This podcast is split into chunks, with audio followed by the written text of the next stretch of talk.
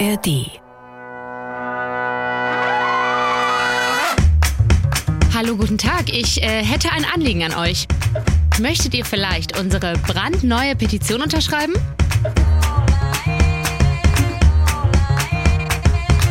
Uns fehlen nur noch 50.000 Unterschriften und dann dürfen wir den Petitionsausschuss im Bundestag von unserer wirklich sehr, sehr guten Idee überzeugen und unser politisches System nichts weniger als gerechter, inklusiver und ja, auch am Ende einfach demokratischer machen. Bam! Na? Hab ich euch? Hab ich euch jetzt?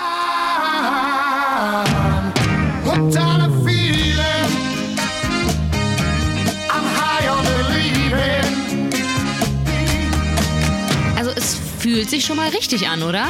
Mehr Demokratie, mehr Gerechtigkeit, mehr Inklusion auch für die, die sich eigentlich gar nicht so arg für Politik interessieren. Das haben wir ja kürzlich in Berlin wieder gesehen. Der Berliner Klimavolksentscheid ist gescheitert. Über 440.000 Berliner stimmten dafür, dass Berlin schon bis 2030 klimaneutral werden soll. Das war die Mehrheit der Abstimmenden. Es reichte aber nicht, um das schärfere Klimaziel verbindlich zu machen. Denn dafür hätte ein Viertel aller Berliner Wahlberechtigten mit Ja stimmen müssen. Also knapp über 600.000 Berliner. Ohne Scheiß, ich finde krass, dass überhaupt so viele Leute dahin gegangen sind. Also wenn man mal versucht hat, sich politisch zu engagieren, so Tom, wie ich was jetzt so. pöbelst du denn jetzt hier rein? Ja, äh, ich habe mich jetzt nicht drum gerissen, mit dir in einem muffigen Studio zu sitzen. Du hast gesagt, ich muss eine Petition machen und danach mit dir darüber reden. Ja, stimmt. Also, ja, genau. Ich hatte euch ja um Unterschriften für unsere allererste Studiokomplex-Petition gebeten. Und weil ich aber ja, sorry, Torben, super busy bin mit Interviews, moderieren und so, da habe ich halt Torben genötigt, die Petition für uns aufzusetzen. Und äh, er wird im Laufe der Folge ein bisschen davon erzählen. Aber jetzt geht's ja erstmal auch um die generelle Idee, also um unsere Idee für diese Podcast-Folge, die gleichzeitig auch die Idee der Petition ist. Torben, you go. Wir, also im Sinne von du, fordern, dass alle BürgerInnen verpflichtet sind, sich einmal im Monat eine Stunde lang für die Demokratie einzusetzen. Wählen gehen, Petitionen starten oder unterschreiben, an Volksabstimmung teilnehmen. Von wegen mehr Demokratie wagen. Mehr Demokratie müssen. Geil, geil, geil, wenn sich das nicht gut anhört. Ich, ja, man muss manchmal Leute halt zu ihrem Glück zwingen, ist so. Und ich weiß, es klingt ein bisschen streng, so nach, es ist für uns alle die siebte Stunde und ihr müsst trotzdem nachsitzen. Aber Leute, wenn Bildung doch irgendwie immer der Schlüssel für alles ist, dann sollte das doch auch für unser politisches System gelten. Und ja, wo es halt sein muss, unter Zwang. Also, Hefte raus, Demokratie jetzt. Pflichtkontingente bei Demos. Schwarzer Block neben Pflichtblock. Demokratie für alle, ob sie wollen oder nicht. Woo, auf geht's! Okay, das Wuhu nehme ich zurück. Ich bin Anne-Kathrin Neutin und das ist Studio Komplex. Okay, ich weiß, ich muss jetzt kurz runterkommen und mich erstmal beruhigen. An dieser Stelle zur Überbrückung auch einfach mal kurz der Hinweis, dass ihr diesen Podcast jeden Montag in der ARD Audiothek und überall, wo es Podcasts gibt, bekommt.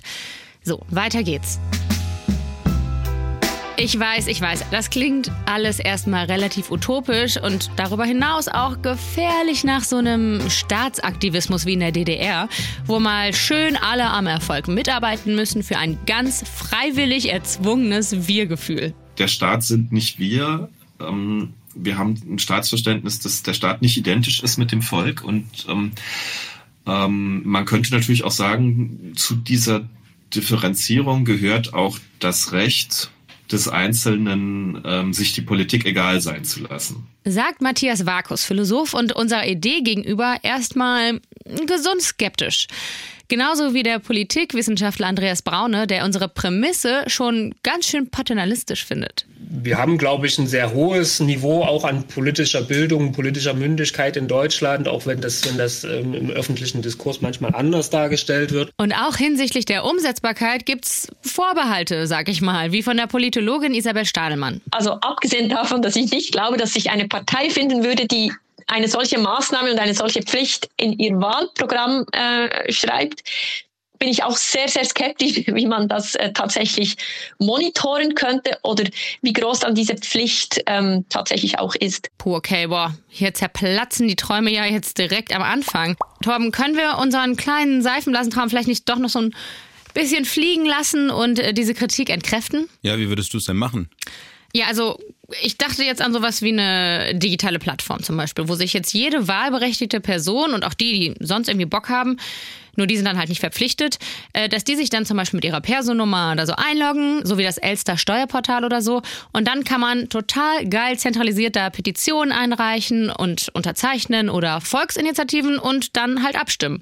Oder wenn man offline auf sowas wie Bürgerdialoge geht oder beim Bürgerhaushalt mitmacht, dann kriegt man ja auf der Veranstaltung so einen Code und dann kann man den da eintragen und zack ist der Nachweis für die erfüllte Pflichtstunde erbracht. Mega, oder?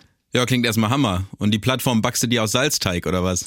ja, ich gebe zu, die existieren noch in meinem Kopf. Erstmal. Ähm, aber ich will ja auch, dass die Politik das dann umsetzt. Also, dass die nach unserer Petition übernehmen. Die war dann natürlich überwältigend erfolgreich. Und dann müssen die das halt regeln, ne? Ähm, haben wir denn gute Argumente reingeballert da so? Ja, auf jeden Fall. Also durch eine demokratische Pflichtstunde gibt's endlich wieder mehr Teilhabe. Das geht schon bei den Wahlen los. In den 70er Jahren hatten wir bei den Bundestagswahlen eine Wahlbeteiligung von mehr als 90 Prozent. Jetzt dümpeln wir irgendwie so bei 76 Prozent rum. Das muss ich mir überlegen. Fast ein Viertel der Leute macht einfach nicht mehr mit. Und wenn sich alle mehr mit der Demokratie beschäftigen müssen, dann haben sie auch ein besseres Verständnis dafür, wie wichtig die Demokratie eigentlich ist, fühlen sich viel mehr gesehen und eingebunden. Okay. Ja, dann hat's ja eigentlich irgendwie, das klingt schon mal sehr, sehr gut. Gibt's da auch einen Haken? Ja, also im Moment sammeln wir ja nur Stimmen auf Open Petition und noch nicht auf der offiziellen Seite vom Bundestag, äh, weil die mir noch einen Brief zuschicken müssen und das Ganze erstmal absegnen müssen, dass ich überhaupt sammeln darf. Das ist ein bisschen blöd. Okay. Jetzt ist natürlich die Frage, so, ne? Wir als engagierte Bürgerinnen und Bürger, die wir sind bei Studio Komplex, welche Mittel wir ergreifen. Rein im Sinne der Demokratie, ist ja klar. Also im Sinne des Volkes quasi, um den Prozess vielleicht zu beschleunigen oder uns zumindest mal vorzutasten im Petitionsausschuss. Also ich würde jetzt nicht so weit gehen wollen, äh, unsere Privilegien als Vertreterin der Presse auszunutzen. Das wäre ja Quatsch. Aber wenn jetzt, ich sag mal so, wie von Zauberhand eine Telefonleitung hergestellt würde zwischen dem Hessischen Rundfunk und dem Handy von Axel Schbrier, ich bin Abgeordneter im Deutschen Bundestag und unter anderem Sprecher der SPD-Fraktion im Petitionsausschuss. Ach Mensch, ups, das ist ja, das ist ja ein glücklicher Zufall jetzt. Naja, aber wenn wir jetzt gerade auch schon so jung zusammenkommen, dann, dann können wir uns ja auch noch mal von ihm erklären lassen, wie dieser Laden eigentlich genau läuft, ne? Der Petitionsausschuss ist die Tür für Bürgerinnen und Bürger, um sich aktiv in die Bundespolitik mit einzubringen. Und das ist auch das einzige Instrument, das einzige direktdemokratische Instrument, was wir derzeit auf Bundesebene haben. Es besteht die Möglichkeit, aufgrund von ja, von, von, von Einzelfällen, also persönlichen Schicksalen sich an den Bundestag zu wenden, sprich, man hat Ärger mit seiner Krankenkasse, mit dem Jobcenter, mit irgendeiner öffentlichen Stelle, aber auch wenn es darum geht, dass man Kritik an Gesetzesvorhaben hat oder an bestehenden Gesetzen und da Änderungswünsche hat. Damit kann man sich dann direkt an den Bundestag wenden. Was irgendwie ja gar nicht mal so schlecht klingt, oder? Also die Hürden sind auch gar nicht so krass. Es gibt eine offizielle Website des Bundestags, da kann man online seine Petition in einer Maske eingeben und dort auch Unterschriften sammeln. Also das, was Torben jetzt angestoßen hat, dankenswerterweise. Und ab 50.000 kann man als Petentin vor dem Petitionsausschuss vorsprechen. Das Ding ist nur, es hat eigentlich gar keinen direkten Einfluss auf Gesetzesvorhaben oder so. Es gibt keine Handlungspflicht für die Abgeordneten. Das sei aber auch gar nicht so entscheidend, meint zumindest Axel Echeverria. Es kommt darauf an, dass die Menschen wissen, dort sitzen Leute in Berlin, denen sind unsere Themen wichtig, die setzen sich damit auseinander und wir kriegen auch eine entsprechende Antwort, wenn zum Beispiel unser, unsere, unser Anliegen nicht entsprochen werden konnte, aber dann kriegen wir auch eine Erklärung, warum es so ist alle Petitionen, die hier einkommen, werden bearbeitet. Und alle Petitionen, die hier ankommen, gehen über die Schreibtische von Abgeordneten direkt, die sich mit dem Thema auseinandersetzen. Es sind immer zwei Berichterstatter, einer aus der Regierungsfraktion, einer aus der Oppositionsfraktion. Und die schauen sich die Themen dann auch ganz genau an. Und das kann am Ende auch ohne Handlungspflicht erfolgreich sein. Der Bundestag hat zweimal ähm, einen Völkermord anerkannt, einmal an den Jesidinnen und Jesiden und einmal den Hungerwinter der Ukraine, das sogenannte Holodomor in den 30er Jahren äh, der, der 1900er Jahre. Und beide Anerkennungen gehen auf äh, Petitionen zurück. Die haben das Thema angestoßen und in den Bundestag getragen. Und ja, der Bundestag hat zweimal einen Völkermord im letzten Jahr anerkannt aufgrund von Petitionen. es gibt auch total schöne Sachen, wie zum Beispiel eine Petition aus dem letzten Jahr. Da haben sich drei Kinder an also an den Petitionsausschuss gewandt, äh, im Alter von neun, neun und sechs Jahren. Und die haben eine Petition gestartet gegen den Paragraphen 1619 des BGB. Das BGB ist uralt, äh, kommt aus dem 19. Jahrhundert und da sind halt einige verstaubte Paragraphen noch drin. Und die haben den Paragraphen gefunden, in dem halt steht, dass Kinder ihren Eltern im Haushalt, aber auch im, im elterlichen Geschäft helfen müssen. Und dagegen haben sie halt eine Petition gestartet und ähm, ich gehe davon aus, dass die Petition in den nächsten Wochen äh, im Petitionsausschuss ist und wie wir aufgrund dieser Petition halt diesen Paragraphen ersatzlos streichen werden. Ein toller Erfolg für die äh, drei jungen Kinder. Ah ja, das ist schon ein geiler Punkt auch. Es darf nämlich jeder eine Petition starten, egal wie alt und mit welcher Staatsangehörigkeit. Und das wünsche ich mir natürlich auch für unsere demokratische Pflichtstunde, die wir natürlich auch schon mal ein bisschen angetestet haben bei Axel Echeverria. Was soll ich sagen? Ähm, mäßig erfolgreich. Wir haben ein Partizipationsrecht. Und das ist auch gut so, dass wir das haben.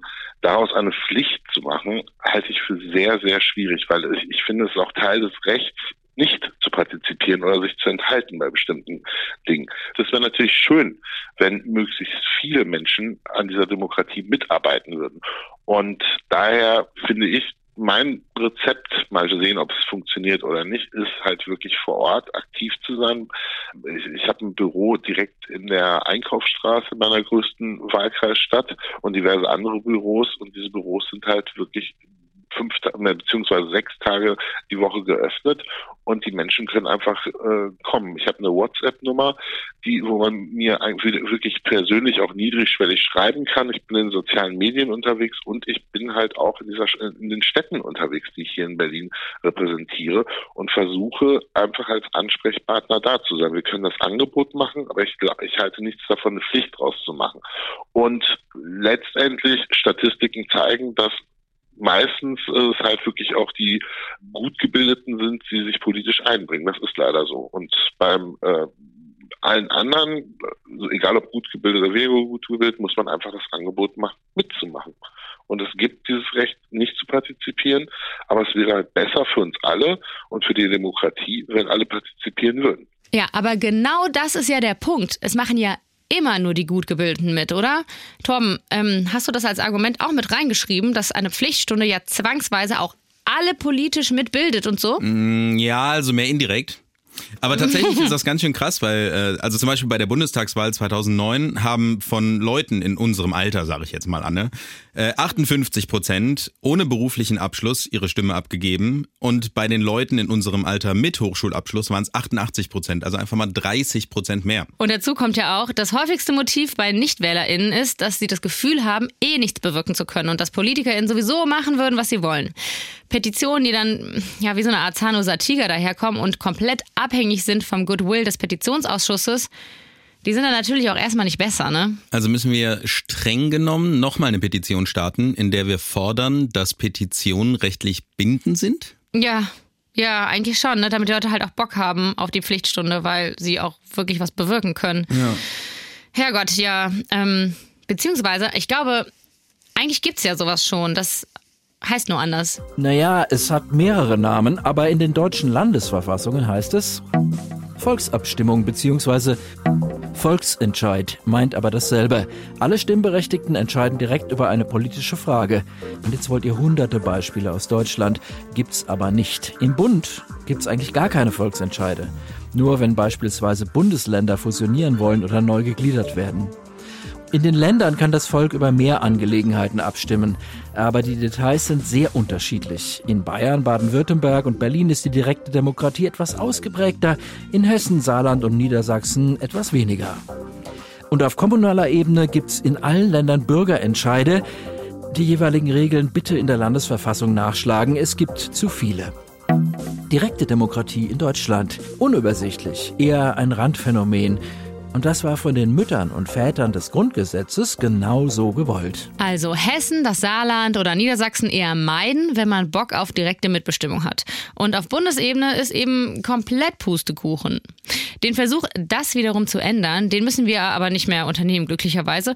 Das hat eine Initiative namens Abstimmung 21 schon netterweise übernommen. Ja, mein Name ist Olaf Seeling, ich bin 58 Jahre alt, habe drei Kinder komme ursprünglich hm, aus der Sozialtherapie, befasse mich äh, mit dem Thema bundesweite Volksabstimmung, Mitbestimmung seit ja, 25, 30 Jahren, unterbrochen durch Beruf, Familie und so weiter. Und dachte, ich mache das in die Richtung und habe dann auch Menschen gefunden, die das auch mittragen möchten. Nur leider nicht genug Menschen. Rund 160.000 haben parallel zur Bundestagswahl darüber abgestimmt, ob es bundesweite Volksentscheide geben sollte. 93 Prozent waren zwar dafür, aber insgesamt abgestimmt haben eben gerade mal ein Viertel Prozent aller Wahlberechtigten. Wir hatten uns natürlich mehr erhofft, dass eine größere Teilnahme ist, sind aber trotzdem eigentlich ganz begeistert herausgekommen aus dieser Abstimmung da wir ein unbekannter Verein waren, erst 21 gegründet, Anfang 21 und dann im Grunde von 0 auf 100. Und es war in dem Bereich direkter Demokratie die größte Aktion, die bisher gemacht worden ist. Das ist ein dickes Brett. Das ist nicht von heute auf morgen. Man braucht vor allem Hartnäckigkeit und auch eine gehörige Portion Frusttoleranz. Aber Olaf und seine MitstreiterInnen bleiben dran, weil ihnen Petitionen halt einfach nicht ausreichen. Man ist ja eigentlich nur ein Bittsteller im Prinzip. Wenn man möchte, dass die Menschen sich interessieren und mich sich mit äh, politischen Fragen beschäftigen, dann muss man ihnen das Recht auch der Selbstwirksamkeit geben. Gibt man ihnen das nicht, dann äh, verkommt es, mein, finde ich, schnell zu einer Zuschauerdemokratie. Gibt man ihnen das, beschäftigen sich die Menschen ganz selbstverständlich mit politischen Fragen. Zum Beispiel Chile hatte äh, eine, eine Abstimmung über die Verfassung im September. Und das ist ein langer Prozess, Volksabstimmung über mehrere Jahre an sich. Und in dieser Zeit werden diese Themen, das gibt es auch in anderen Ländern, so weit durchgearbeitet, dass sie dann auf die Bestsellerliste kommen. Auf Platz eins. Also ich, ich, ich fand das sehr anschaulich, wie dann Menschen an diesen Buchhandlungen stehen, um die Bücher zu äh, diesen, dieser Abstimmungsfrage zu lesen. Und das ist äh, wie so eine Spitze von sich informieren. Dazu kommen natürlich zig äh, Verbreiterungen über die Presse. In der Schweiz ist es ganz normal, dass es ganz ausführlich Pro und Contra über Wochen äh, ja, thematisiert werden, ebenso in allen möglichen Formaten im digitalen oder auch auf der Straße und so weiter. Also da findet sofort eine Beschäftigung statt, aber sie ist daran gebunden, haben die Menschen auch ein Recht, verbindlich zu entscheiden. Haben sie das nicht, entsteht schnell meinem Eindruck, ich habe das, ob ich das mache oder ob ich das nicht mache, spielt eigentlich keine Rolle. Und an der Stelle spielt es eine Riesenrolle. Und diese, dieses Ansprechen des Menschen ernst nehmen auch, äh, also nicht nur, dass er abstimmender ist, sondern mündig, das führt automatisch dazu. Okay, also ein kleiner Zwischenstand. Unsere Petition wäre eigentlich schon wesentlich stärker, wenn sie auch verbindlich wäre. Tom, hm, da haben wir jetzt aber nicht so eine richtige Chance, ne? Ja, nicht wirklich. In der Schweiz wäre es ein bisschen geiler. Da müssten wir zwar doppelt so viele Stimmen sammeln, nämlich 100.000. Dafür wird es dann aber zwar schon noch ein bisschen rumgeprüft, aber dann eigentlich direkt zur Abstimmung gegeben. Mhm. Also dann würde die ganze Schweiz, also alle Wahlberechtigten darüber entscheiden. Genau. Und dann würde das auch, ah, ja, ich verstehe, okay. Ja, okay, dann gucken wir uns das vielleicht einfach mal genauer an, als Inspiration, als, ich sag mal, Hoffnungsschimmer am Ende des Tunnels. Ich han ein Zündhölzli angezündet und das hat eine Flamme gegeben. Und ich hab für Zigaretten wollen Feuer vom Hölzli nehmen. Aber das Hölzli ist davon gespickt und auf den Teppich gekommen. Und es hat noch fast ein Loch in den Teppich gegeben davon. Ja, man weiss, was kann passieren, wenn man nicht aufpasst mit Feuer. Und für Glut Zigaretten ist ein Teppich doch jetzt teuer. Und vom Teppich hat auch Gruß können das Feuer ins ganze Haus. Und wer weiss, was da nicht alles noch wär worden draus. Ich bin Isabel Stadelmann, ich bin Professorin für vergleichende Politik an der Universität Bern und ähm, ich forsche zu Themen wie Energiepolitik, Familienpolitik und immer auch wieder Themen in Bezug auf direkte Demokratie.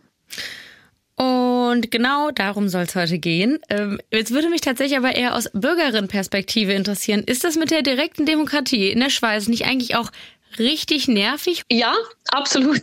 Also manchmal hat man schon das Gefühl, man müsse sich jetzt über Dinge äh, eine Meinung bilden oder sich zu Dingen äußern, von denen man absolut keine Ahnung hat oder die vielleicht auch überhaupt nicht wichtig sind für, für das persönliche Leben. Also wenn es um irgendwelche Paragraphen in irgendwelchen Gesetzen geht, die vielleicht gar nicht wirklich sowas mit der Praxis zu tun haben.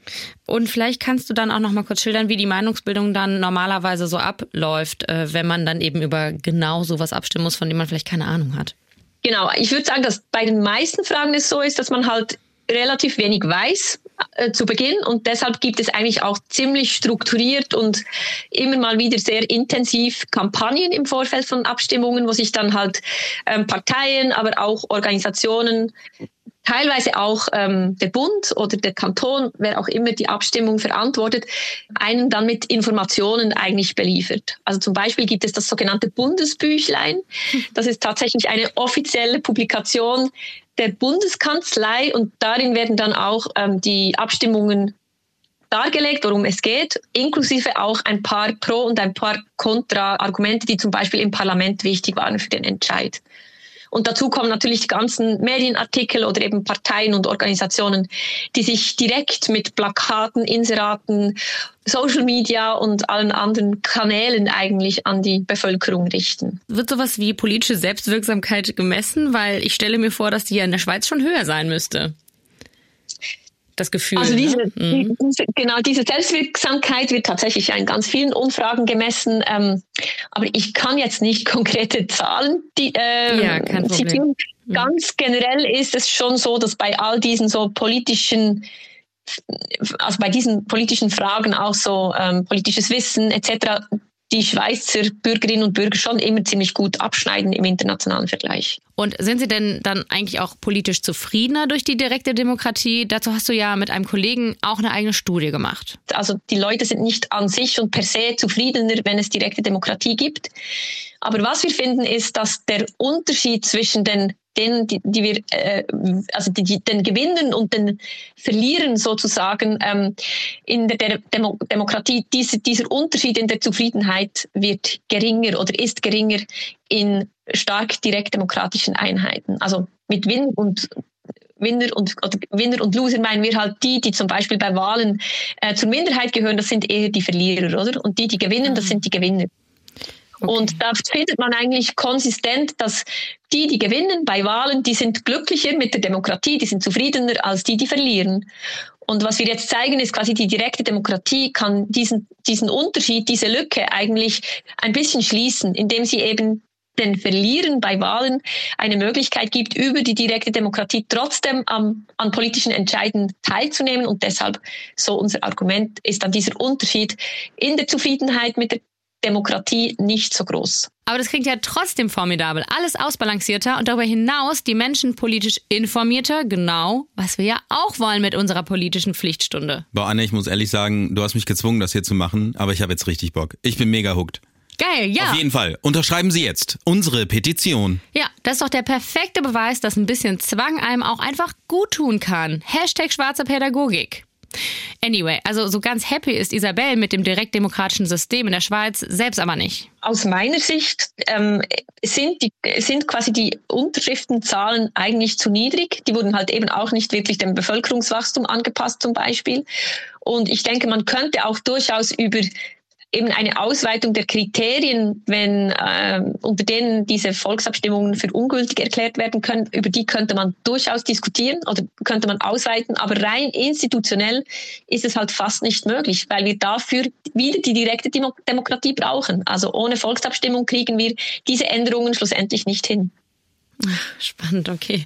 Und so, also das Problem, was wir quasi in Deutschland haben, weswegen ähm, es sehr schwer ist, direkt demokratische Elemente zu etablieren, weil das für die Repräsentanten oder für die repräsentative Demokratie ja eine Machtbeschneidung wäre. Genauso funktioniert das natürlich andersrum, ne? sobald man es erstmal etabliert Absolut. hat. Ja, ja. Genau, genau. Ja. Was man quasi hat an Macht, will man tendenziell nicht mehr abgeben. Dass das in Deutschland nämlich ein Faktor sein könnte, warum Anstrengungen für mehr direktdemokratische Verfahren auch auf Bundesebene erfolglos bleiben, das habe ich in einem anderen Gespräch gelernt, nämlich mit Andreas Braune, ich bin Politikwissenschaftler an der Friedrich-Schiller-Universität in Jena. Im Hauptberuf leite ich dort die Forschungsstelle Weimarer Republik, habe mein Themengebiet aber auch in der politischen Theorie und Ideengeschichte, moderne politische Theorie und in dem Zusammenhang vor allem eben auch die Auseinandersetzung mit Protestformen, zivilem Ungehorsam, vor allem eben politischen Theorien auch dazu. Hm. Welche Form der, ähm, ich, ich fasse das mal weit, der politischen Partizipation jenseits von Wahlen hast du denn selbst schon wahrgenommen eigentlich? Oh, gute Frage. Als, als Wissenschaftler ist man da ja manchmal etwas äh, doch zurückhaltend. Ähm, also, Als Journalistin ähm, auch, ja. Lol, das sagt die, die gerade eine eigene Petition für den Zwang zu politischer Partizipation auf den Weg gebracht hat und alle Zuhörenden um Unterschriften anbittelt. Naja, okay. Ja, äh, gute Frage. Ich habe ähm, an ein, zwei Online-Petitionen teilgenommen und dergleichen. Natürlich auch, sag ich mal, an der öffentlichen Meinungsbildung durch Meinungsäußerungen, Vorträge, Bildungsveranstaltungen und dergleichen, wenn man das im weitesten Sinne als politische Partizipation versteht, dann natürlich äh, berufsbedingt natürlich recht breit. Also ich glaube, ich würde das gelten lassen, fairerweise, so für die politische Pflichtstunde jetzt. Zumal Andreas Braune uns gleich auch noch politisch darüber bildet, dass die Weimarer Republik, also Deutschlands erste Demokratie zwischen 1918 und 1933, demokratisch eigentlich progressiver war, als wir es heute sind. Und warum das so ist, hängt, Surprise, mit dem Datum zusammen. Die Monarchie ist zusammengebrochen. Es lebe das 1919, das Deutsche Reich hat den Krieg verloren. Alle Deutschen, ja zum ersten Mal auch die Frauen, dürfen eine Nationalversammlung wählen. Und die gibt Deutschland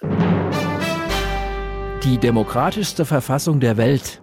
So nannte der Sozialdemokrat Eduard David die Weimarer Verfassung, als sie gerade verabschiedet war. Und er meinte vor allem die starken Elemente einer direkten Demokratie. Reines Verhältniswahlrecht. Direktwahl des Reichspräsidenten. Volksbegehren und verbindliche Volksentscheide über Personen und Gesetze. Die Verfassungsmacher nannten zwei Motive dafür. Erstens, der Selbstherrlichkeit einer dem Volk entfremdeten Parteiherrschaft entgegenzuwirken. Und zweitens, die politische Volkserziehung zu demokratischer Beteiligung. Denn die Weimarer Demokratie war ja die erste in Deutschland. Alles für das Volk. Alles durch das Volk. Also man wollte möglichst viele Gelegenheiten haben, wo der Volkswille sich äußern kann, in Wahlen und Abstimmungen, wie es ja auch im Grundgesetz heißt, heißt ja auch Wahlen und Abstimmungen. Und für die Weimarer Reichsverfassung hat man dann aber eben ähm, auch die direkte Demokratie eingeführt mit Volksbegehren und Volksentscheid und noch eine ganze Reihe anderer Stellen im, im, im Verfassungsgefüge, wo das Volk ähm, in, in politischen Entscheidungen befragt werden konnte. Zum Beispiel? Zum Beispiel war es vorgesehen, dass wenn, wenn wir, wenn es einen Konflikt in der Gesetzgebung zwischen Reichstag und Reichsrat gibt, also wie heute bei Bundestag und Bundesrat, da wird ja heutzutage der Vermittlungsausschuss angerufen. Und da war, war vorgesehen, zumindest von der Verfassung her, dass da in, in so einer Situation der Reichspräsident diesen Konflikt zwischen Länderkammer und ähm, Parlament dadurch auflösen kann, dass er die Fra äh, in Frage stehende Gesetzgebung sozusagen ähm, äh, das Volk darüber abstimmen lässt. Ja, also das, wurde, das wurde nie äh, umgesetzt oder nie praktiziert in den wenigen Jahren, die die Weimarer Republik ähm, hatte, aber zumindest theoretisch war diese, diese Funktion vorgesehen. Mhm. Wie waren denn generell die Erfahrungen sonst? Also ähm, du hattest jetzt erwähnt, okay, der Mhm. Fall ist nie eingetreten. Wie waren sonst die Erfahrungen mit der direkten Demokratie in der Weimarer Republik? Also es gab ähm, einige Volksbegehren und Volksentscheide auf Reichsebene, die angestrebt wurden. Keiner davon wurde erfolgreich durchgeführt, also wirklich bis zum Schluss als angenommenes äh, Gesetzgebungsvorhaben, das vom Volk kam. Und das sagen die konkreten Anwendungsfälle, die es so gab, so drei bis vier Stück, Da ist dann eben sage ich mal, das in Anführungszeichen Problem entstanden, dass das natürlich in diesen Fällen auch, ja, sage ich mal, für populistische Zwecke oder auch Agitation ähm, von Demokratiefeinden gegen die Republik verwendet wurde. Ja, also ein berühmtes Beispiel ist das Volksbegehren über die Ablehnung des Young-Planes. Kurzer Einschub. Der Young-Plan waren die Vereinbarungen über Reparationszahlungen, die Deutschland nach dem Versailler Vertrag leisten sollte. Die Ablehnung des Young-Planes äh, Ende der 20er Jahre von der NSDAP angestrengt. Es gab noch einen von den Kommunisten angestrengten Volksentscheid über so Rüstungsfragen, Panzerkreuzer. Ähm, also da ist dann sozusagen, was dann nach dem Zweiten Weltkrieg als Einwand gegen die direkte Demokratie ähm, im Wesentlichen auch formuliert wurde. Das ist der Hintergrund, weil es sozusagen, wie das Theodor Heuss mal äh, äh, dann in der Nachkriegszeit genannt hatte, eine Prämie für jeden Demagogen gewesen sei. Also da kommen dann diese Vorbehalte gegen die direkte Demokratie. Ja. Jetzt kann man aber ja sagen, ich meine, wir kennen ja auch zum Beispiel die Schweiz, dort gibt es ja auch Volksentscheide und äh, dort können ja Volksentscheide, die werden ja quasi noch ähm, geprüft, ob sie verfassungskonform sind. Das ist ja zum Beispiel so mhm. eine, eine Schwelle. Warum hat das in Deutschland nicht funktioniert? Das so einzuführen oder? Genau, genau, das so einzuführen oder eben äh, ja, mit, mit mhm. Anpassungen daran festzuhalten auf Bundesebene. Ich glaube, das ist, hängt viel mit dem Entstehungskontext des Grundgesetzes zusammen. Also ähm, vielleicht noch mal ganz kurz zurück zu 1919, als mhm. es eingeführt wurde. Die repräsentative Demokratie war der Kern der Verfassung und war auch das, was man angestrebt hat. Aber man, man war überzeugt, schon 1919, das ist eigentlich in der Form, in der klassischen Form, wie man es kennt, ein Modell des 19. Jahrhunderts. Ja, und wir müssen das durch neuere, äh, noch stärker demokratischer geprägte Instrumente ergänzen.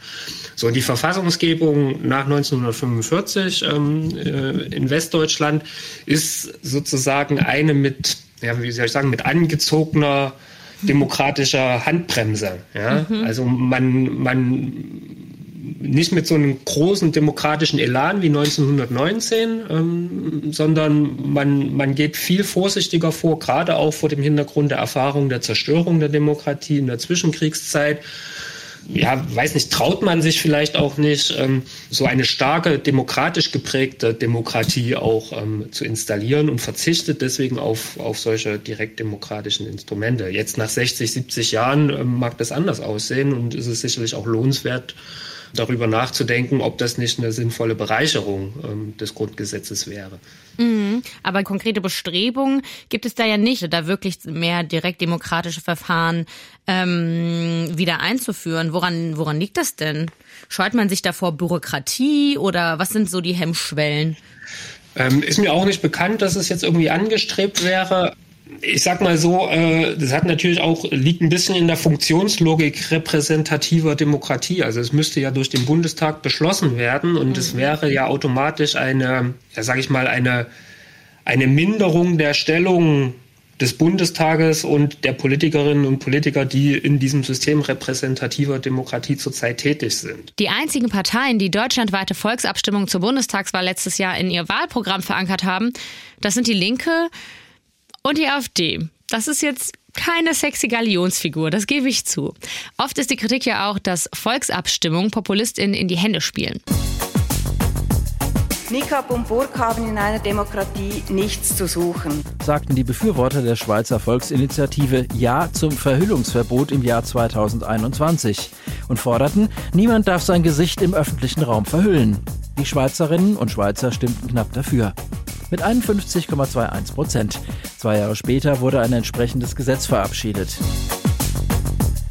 Um was geht es bei der Volksinitiative gegen Masseneinwanderung? Fragten sich die Schweizer im Jahr 2014. Ganz einfach. Die Initiatorinnen und Initiatoren wollten Einwanderung nur, wenn sie Schweizer Interessen entspricht. Und mit festen Kontingenten, auch für EU-Europäer. Die Schweizer nehmen das an mit 50,3 Prozent. Der Beschluss widerspricht aber Vereinbarungen mit der EU und ein Gesetz wird in abgemilderter Form erst Jahre später verabschiedet. Ja, ich glaube, die Initiative ist sehr radikal. Sie ist ein Anschlag auf unsere Demokratie, sagt eine Schweizerin zur No-Billag-Initiative 2018. Die fordert die Abschaffung der Rundfunkgebühren in der Schweiz. Ich will selber entscheiden, was ich sehen will. Und mir muss nicht aufdoktriert werden, du musst das und das und das sehen, oder? Das überzeugt die meisten Schweizer aber nicht. Sie stimmen zu zwei Dritteln gegen die Initiative. Klar, es gibt also durchaus brisante Abstimmungen in der Schweiz, aber das spiegelt dann eben ja ganz augenscheinlich eine gesellschaftliche Meinung. Das muss man dann aushalten können. Und am besten abstimmen gehen, auch wenn man dagegen ist. Surprise. Dass direkte Demokratie jetzt aber Populismus konkret fördert, das lässt sich nicht so einfach sagen, meint Isabel Stadelmann. Es gibt jene, die sagen, ähm, diese Auseinandersetzungen, teilweise auch diese Polarisierung, die ist ein gutes Ventil für die Bevölkerung oder auch für die unterschiedlichen Meinungen, so dass das eigentlich eher dem Aufschwung von populistischen Parteien vielleicht sogar abträglich ist, weil eben dieses Ventil auch immer wieder sozusagen halt geöffnet wird und vielleicht unpopuläre oder gewisse auch populistische Themen mal kurz Aufschwung bekommen und man sie eben vielleicht ausdiskutiert.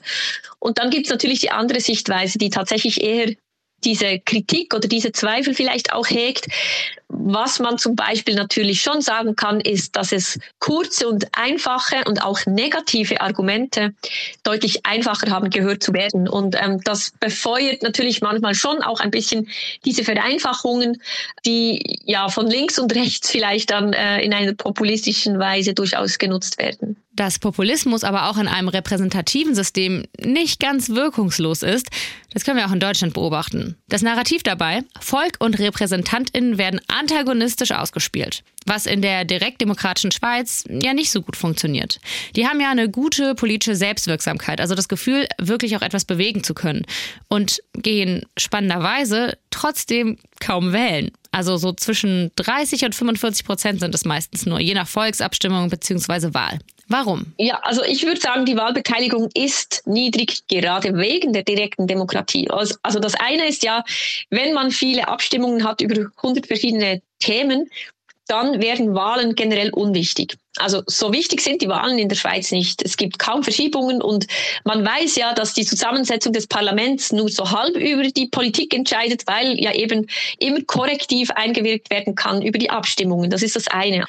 Und das andere ist, ähm, es ist ein bisschen schwierig, die Beteiligung bei Abstimmungen ähm, so richtig zu messen, weil viele Leute gehen halt nicht an jede Abstimmung und das heißt, die Abstimmungsbeteiligung liegt dann wirklich oft auch nur zwischen 30 und 45 Prozent. Aber wenn man sich anschaut, wie viele Leute das über ein Jahr gesehen an mindestens einer Abstimmung teilnehmen, ähm, dann ist dieser Anteil ziemlich groß. Dann liegt er je nachdem, wie man den Zeitraum legt, ob ein, zwei Jahre, zehn Abstimmungen, ähm, kommen wir da schnell mal auf ähm, eine Quote von fast 80 Prozent. Oder nur ein kleiner Teil beteiligt sich wirklich gar nie an Abstimmungen.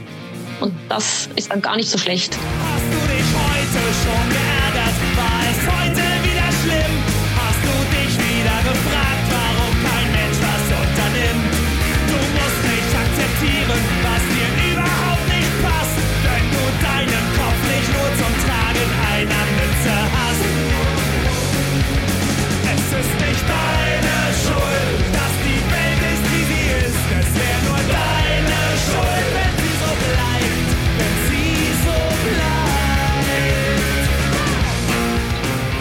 Repräsentativ ist die einzelne Volksabstimmung dann ja noch lange nicht, nur wenn kumuliert irgendwie 80 Prozent Wahlbeteiligung pro Jahr zustande kommt. In der Schweiz wird das Nicht-Abstimmen aber oft als stumme Zustimmung gewertet. Aber wäre es halt nicht eher der Real Shit, wenn wir wirklich alle mitmachen? Unterschreiben Sie deshalb unsere Petition Demokratische Pflichtstunde jetzt. Torb ist einfach unser Promoter geworden. Ich mag das sehr gerne. Ich liebe auch generell die journalistische Distanz in dieser Folge, sich nie mit einem Thema gemein zu machen. In dem Sinne, ich glaube, es ist Zeit, Isabel eine Unterschrift abzuluxen für unsere Idee, einer Kombi aus mehr Demokratie und Zwang. Und wir haben so eine Idee der monatlichen Pflichtstunde der politischen Partizipation. Also sprich, jeder oder jede Wahlberechtigte in Deutschland ähm, und von mir ist auch gerne jünger bei Interesse, aber auf jeden Fall die Wahlberechtigten müssen sich politisch engagieren in dieser Pflichtstunde, in dieser monatlichen. Zum Beispiel beispielsweise über Petitionen informieren und die unterzeichnen bei Volksentscheiden oder Referenten, wenn es da mal eins gibt, abstimmen. Ähm, was hältst du von der Idee? Ja, also wir kennen sowas schon fast. Also es gibt den einen Kanton, Kanton äh, Schaffhausen, dort gibt es eine Wahlpflicht. Also da muss man zahlen, wenn man nicht an der Abstimmung teilnimmt. Ach, na wunderbar, Und müssen wir gar nicht neu erfinden. Ja, gut. Ähm, dein Vorschlag geht natürlich ein bisschen weiter. Ja. Also ich, ich möchte jetzt mal sagen, also die Wahlpflicht die kann man natürlich relativ leicht, sage ich jetzt mal, mindestens auch kontrollieren. Oder es ist sehr einfach. Entweder eine Person gibt diesen Stimmrechtausweis bei der Abstimmung ab oder nicht und dann stellt halt die Gemeinde Rechnung, wenn da keiner eingetroffen ist. Die Frage, die ich mir stelle bei einer breiteren Pflicht ist natürlich, ja, wie will man das umsetzen? Also ich meine, was das Gute daran ist und wo ich denke, das hat was, oder das ist natürlich tatsächlich, dass man ja manche Leute oder dass man die Hürden oder auch die Anreize zur Partizipation ähm, steigen müsste. Oder dass man eben zum Beispiel, also ich nenne jetzt das Beispiel in Deutschland mit der direkten Demokratie, da gibt's ja diese Fälle, wo man gefühlt äh, jeden zweiten Stimmbürger und jede zweite Stimmbürgerin zu einer Unterschrift in einem bestimmten Raum zwingen muss. Ich meine, also da kann man es auch sein lassen und dass man dort die Hürden senkt und irgendwie die, die tatsächlich so zentrale Plattformen etc. einrichtet, ich glaube, das ist auf jeden Fall förderlich. Aber ich würde dem Ganzen entgegenhalten, ähm, eine Pflicht bin ich, also stelle ich in Frage, was die dann hilft. Weil, ähm, also wir sehen das sonst bei, wenn wir so Wirkungen von so Policies, also politischen Maßnahmen anschauen, mhm. dass die eigentlich nur dann wirken, wenn sie auch einerseits auf ein Umfeld treffen, auf, auf Einstellungen, Normen, die dieser Regel auch irgendwie entsprechen. Und dass, wenn das nicht der Fall ist, Menschen und Institutionen tausend Auswege finden, um selbst zwingende Regeln zu umgehen. Mhm. Mhm. Gut. Und ja. Das heißt deshalb, also abgesehen davon, dass ich nicht glaube, dass sich eine Partei finden würde, die eine solche Maßnahme und eine solche Pflicht in ihr Wahlprogramm äh, schreibt, bin ich auch sehr, sehr skeptisch, wie man das äh, tatsächlich monitoren könnte oder wie groß dann diese Pflicht ähm, tatsächlich auch ist. Bei der Strafe ist natürlich dann noch das äh, soziale Ungleichheitsproblem zu nennen. Ja. Also zum Beispiel ist diese Strafe in, in Schaffhausen, die ist sehr gering. Ich glaube, die war fünf Franken oder so, wenn man nicht teilnimmt. Mhm. Jetzt kann man natürlich sagen, das ist viel zu wenig. Aber wenn man die Strafe höher macht, dann kommt man schnell in einen Bereich, was halt sozial total unverträglich wird, weil dann ähm, quasi untere Einkommensschichten sich äh, der Regel unter, unterstellen müssen, weil sie das nicht zahlen können und die Reichen können sagen, ja gut, dann zahle ich das halt. Okay, gute Punkte eigentlich. Also gut, zur Umsetzung haben wir ja unsere super easy accessible Online-Plattform ersponnen, die bisher aber nur in unseren Köpfen existiert. Und dann meint Isabel aber noch, dass Menschen eh Auswege finden, um unangenehme Pflichten zu umgehen. Außerdem, dass keine Partei dem zustimmen würde und dass Strafen sozial ungerecht sein können. Torben, haben wir dazu was in der Petition stehen? Nee. Okay, dann lass uns mal kurz überlegen. Also ich finde, Pflichten umgehen, das ist ja auch möglich in unserem super accessible online Plattformsystem, weil dann kann man zum Beispiel ungültig abstimmen oder man kann einfach kommentieren, anstatt eine Petition zu unterschreiben. Das ist nicht so ein richtiges Gegenargument. Ähm, das Problem mit den Parteien, ja, das, das haben wir schon. Ne? Ein bisschen, ja. Vielleicht müssen wir ein paar Anrufe tätigen. Ein bisschen die Leute engagieren. Weil unsere wir, Sache. weil wir sehr distanzierte Journalistinnen Auf sind in dieser Fall. Folge. Auf jeden Fall. ähm, was aber tatsächlich ein Punkt ist, ähm, den wir zumindest mal überlegen können, ist diese positive oder negative Sanktionierung. Also Mhm. wie wollen wir das eigentlich handhaben? Fünf Franken in Schaffhausen, okay. Ich glaube ehrlich gesagt, ich, ich, das würde das nicht reichen, Wahrscheinlich schon. Also ich glaube auch einfach sagen, 5 Euro oder so. wenn man es nicht macht. Ja. Das ist jetzt erstmal irgendwie nicht so super, super viel, aber trotzdem sieht man, dass äh, bei Abstimmungen äh, in der Schweiz von den Kantonen her Schaffhausen immer am höchsten ist. Also es wirkt trotzdem, auch wenn es nur 5 Euro sind. Und Ja. ich glaube, das ist dann auch verkraftbar. Und ich habe äh, nochmal in, in guter alter Tradition unserer ChatGPT-Sendung auch ChatGPT konsultiert. Und ChatGPT hat vorgeschlagen, dass man ja auch einfach ein Lotteriesystem einführen könnte. Also dass man tolle Gewinne verlosen könnte unter allen, die bei der Pflichtstunde teilnehmen. Also das finde ich eigentlich auch ganz sweet. Eigentlich schon, so ein Besuch im Freizeitpark. So in die Richtung. Weißt du, du hast dich ja. engagiert für irgendwie Bienen Ja, und dann ja. Und dann kriegst du irgendeinen Gutschein oder irgendwie so. Ja. finde ich nicht schlecht. ja, können wir, ergänzen wir, ergänzen wir irgendwie in unserer Petition. Also halten wir fest, so eine gesunde Mischung aus positiver und negativer Konditionierung, das wäre unser Ziel bei der Pflichtstunde. Und vielleicht kriegen wir ja wenigstens Andreas Braune jetzt rum zu unterschreiben. Andreas, na?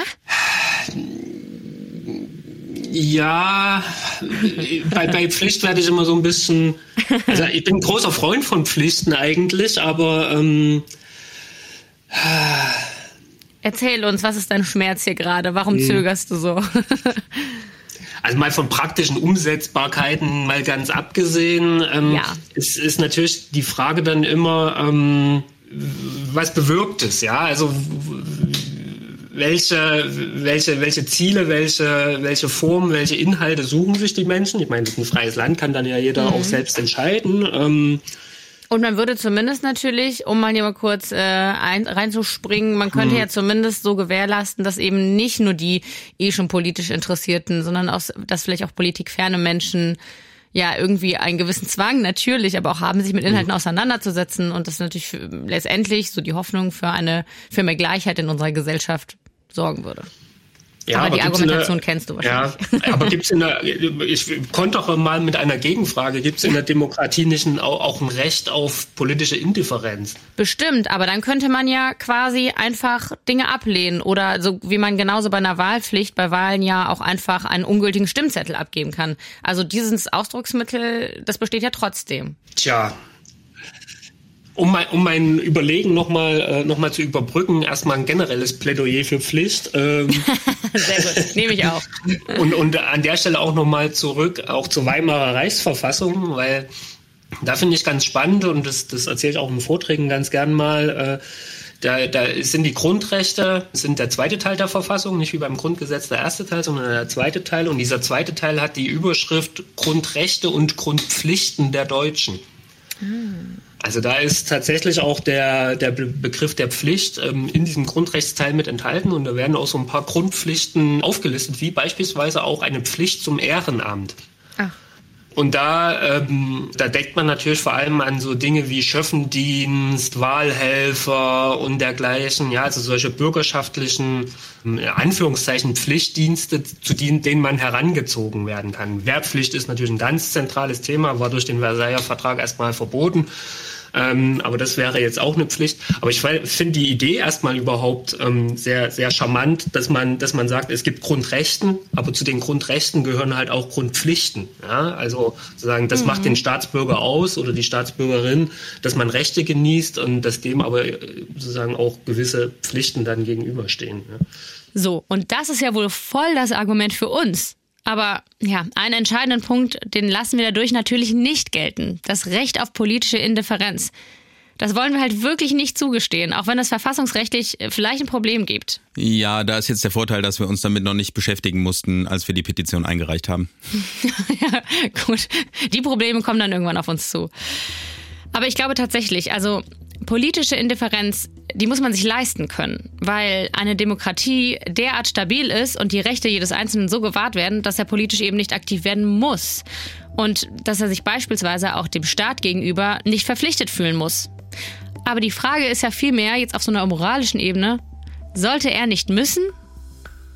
Ja, ähm, mein Name ist Matthias Varkus. Ich ähm, bin gelernter Philosoph, lebe in Jena und ähm, bin freiberuflich tätig. Unter anderem bin ich ähm, Lehrbeauftragter hier in der Philosophie und ähm, Redakteur der Deutschen Zeitschrift für Philosophie und ich habe eine philosophische Kolumne bei spektrum.de. Und da haben wir auch reingelesen und in einer deiner Kolumnen hast du geschrieben, was ich spannend fand, der Staat, das sind nicht wir. Kannst du das vielleicht noch einmal ausführen für uns? Ähm, ja, also ich halte das tatsächlich für sehr wichtig, äh, diesen Unterschied zu machen.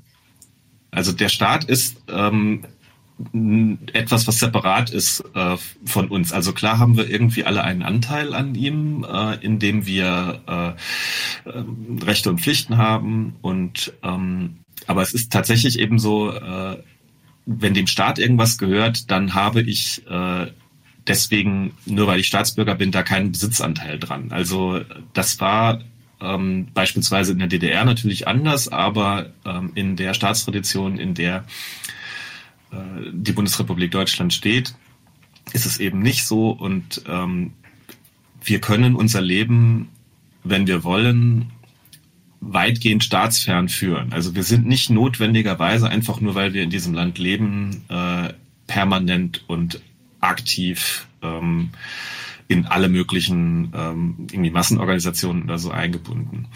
Und ähm, deswegen ähm, gibt es eben auch ein Verhältnis zwischen der Bevölkerung und dem Staat, was auch geprägt ist von ständigen Diskussionen darüber, äh, in welcher Intensität eben der Staat von uns verlangen kann, dass wir äh, irgendwie an, an ihm mitwirken. Ja, okay, dann lass uns doch darüber diskutieren. In welcher Intensität kann er das denn? Ich habe in dieser Kolumne an einer Stelle äh, John Stuart Mill ähm, zitiert, äh, der sagt, ähm, die Gesellschaft kann ihre Angehörigen im Prinzip auf zwei verschiedene Dinge verpflichten. Das eine ist die Rechte anderer nicht verletzen. Mhm. Und das Relevantere ist sozusagen der zweite Punkt. Ähm, die Einzelnen dürfen verpflichtet werden, sich an den ähm, Aufgaben zu beteiligen, die notwendig sind, um die Gesellschaft insgesamt äh, zu schützen. Und äh, also ein ganz klassisches Beispiel dafür ist ähm, in äh, Norddeutschland der Deichbau. Ja, also die ist es einfach notwendig, dass es den Deich gibt und ähm, deswegen ist absolut klar, es müssen halt irgendwie alle mitmachen, um den Deich zu äh, erhalten und zu pflegen. Und das ist halt die große Frage, was ist quasi für unsere Gesellschaft insgesamt der Deich? Ne? Uh, ich liebe Metaphern. Okay, Leute, kleine Hörspielreise. Was ist der gesellschaftliche Deich? Ja, das kommt Landratten vielleicht ein bisschen merkwürdig vor, aber das Land ist ja voller Deiche. Wenn du da bloß mal richtig hinkiekst. Also außenrum die Grenze ist ja so eine Art Deich. Und wenn den alle sichern müssen, hast du die Wehrpflicht. Ja, da lassen wir ja jetzt nur noch Profis ran. Aber das gibt ja auch noch andere Deiche, wo das nicht reicht. Die ganze Demokratie ist ja mal so sägen wie eine Insel in der Mitte und außenrum tobt Tag und Nacht der wütende Sturm der Extremisten, um uns zu überschwemmen. Und wenn wir den radikalen, blanken Hansmanns schön draußen halten wollen, dann müssen da wirklich alle ran, alle Frau und alle Mann an die Deiche, sonst wird das mal nix.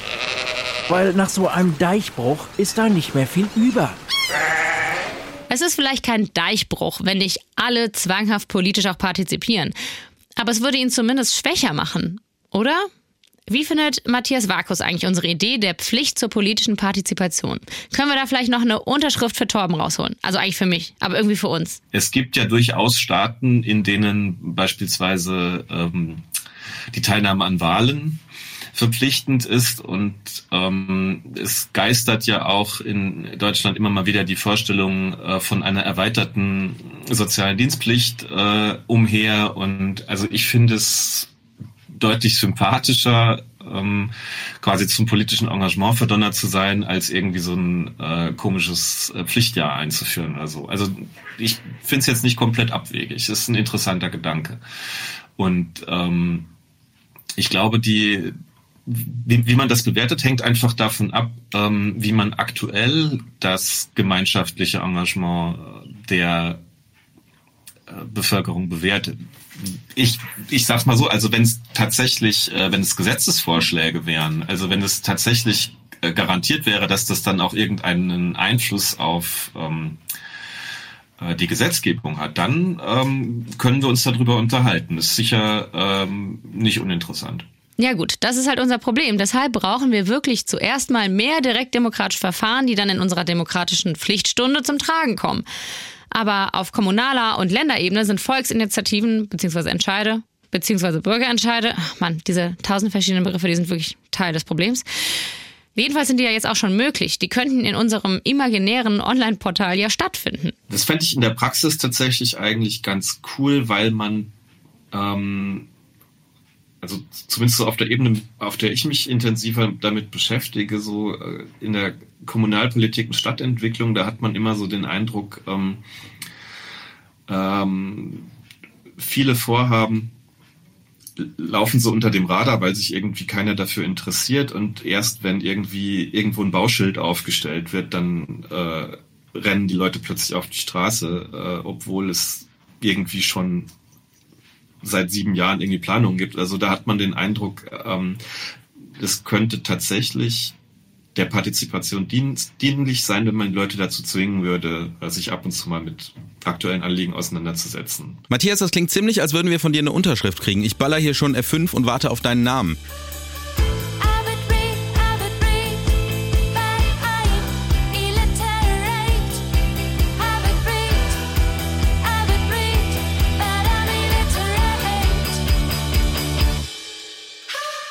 Fasse mal zusammen. Eigentlich ist unsere Idee ja wirklich gar nicht mal so ungeil, oder? Wenn wir an der moralischen Überzeugung festhalten wollen, dass politische Beteiligung Bürgerpflicht ist, dass sie wichtig für unseren Deich sind, um nochmal diese wunderschöne Metapher von Matthias hochleben zu lassen, darüber kann man natürlich streiten.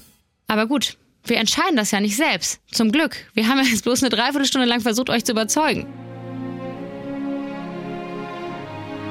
Und damit kommen wir zur Stunde der Wahrheit. Würdet ihr unsere Petition jetzt eigentlich unterzeichnen und bestenfalls noch teilen? Oder eher nicht? Und ist das dann aus Ablehnung oder eigentlich nur aus Desinteresse? Oder vielleicht sogar aus Faulheit?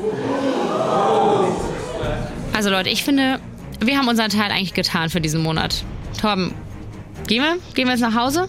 Ich glaube auch. Wir haben so viel gemacht für die Demokratie. Mehr können wir nicht tun. Okay. So, okay, dann. Sag mal, Anne, merkst du das? So eine Brise? Diese, es, es fühlt sich irgendwie, es riecht nach Zukunft. Ich spüre so einen Hauch.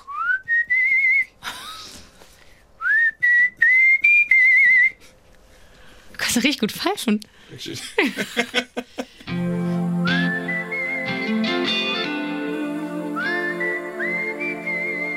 Das war Folge 51 von Studio Komplex. Wenn ihr bis hierhin zugehört habt, dann seid ihr auf jeden Fall engagiert genug, um unsere Petition richtig nach vorne zu bringen. Ihr findet sie auf unseren Socials bei Instagram oder Twitter. Und selbst wenn ihr uns nicht eure kostbare Unterschrift geben wollt, dann lasst uns doch gern Feedback da oder droppt auch gern Themenvorschläge. So ganz peripher war das nämlich auch bei dieser Folge der Fall. Lieben Dank an Daniel an dieser Stelle. Danke auch an Torben Richter. Sehr gern. Und an Rainer Dachselt in der Redaktion, Tim Grube als Producer und Alicia Klein und Inga Reichelt für die Photoshop-Skills. Wir alle sind nicht nur Teil dieses Staates, sondern auch des Hessischen Rundfunks und damit auch der ARD, die zwar noch keine Plattform für Pflichtdemokratie, aber für grandiose Audioprodukte am Start hat, die ARD Audiothek. Da findet ihr nicht nur uns, sondern auch unsere weisen KollegInnen von Carpe What. Falls ihr euch nämlich auch schon mal gefragt habt, woher solche Sinnsprüche wie eben Carpe Diem kommen, die beiden Hosts Laura und Dennis, die nehmen sie auseinander. Die erklären, wo sie herkommen und sezieren sie auf ihren philosophischen und psychologischen Gehalt. Zum Beispiel der Spruch, es gibt nichts Gutes, außer man tut es. Das passt ja irgendwie auch hervorragend zu unserer Folge. Und die beiden haben dort die Klimaaktivistin Carla Remzma zu Gast. Hört gern mal rein. Wir sind nämlich jetzt hier auch durch. Mein Name ist Anne-Kathrin Neutin und ich wünsche euch was. Also nur gutes Primär, sekundär kein Ohrwurm von Wind of Change. Sorry dafür und tschö.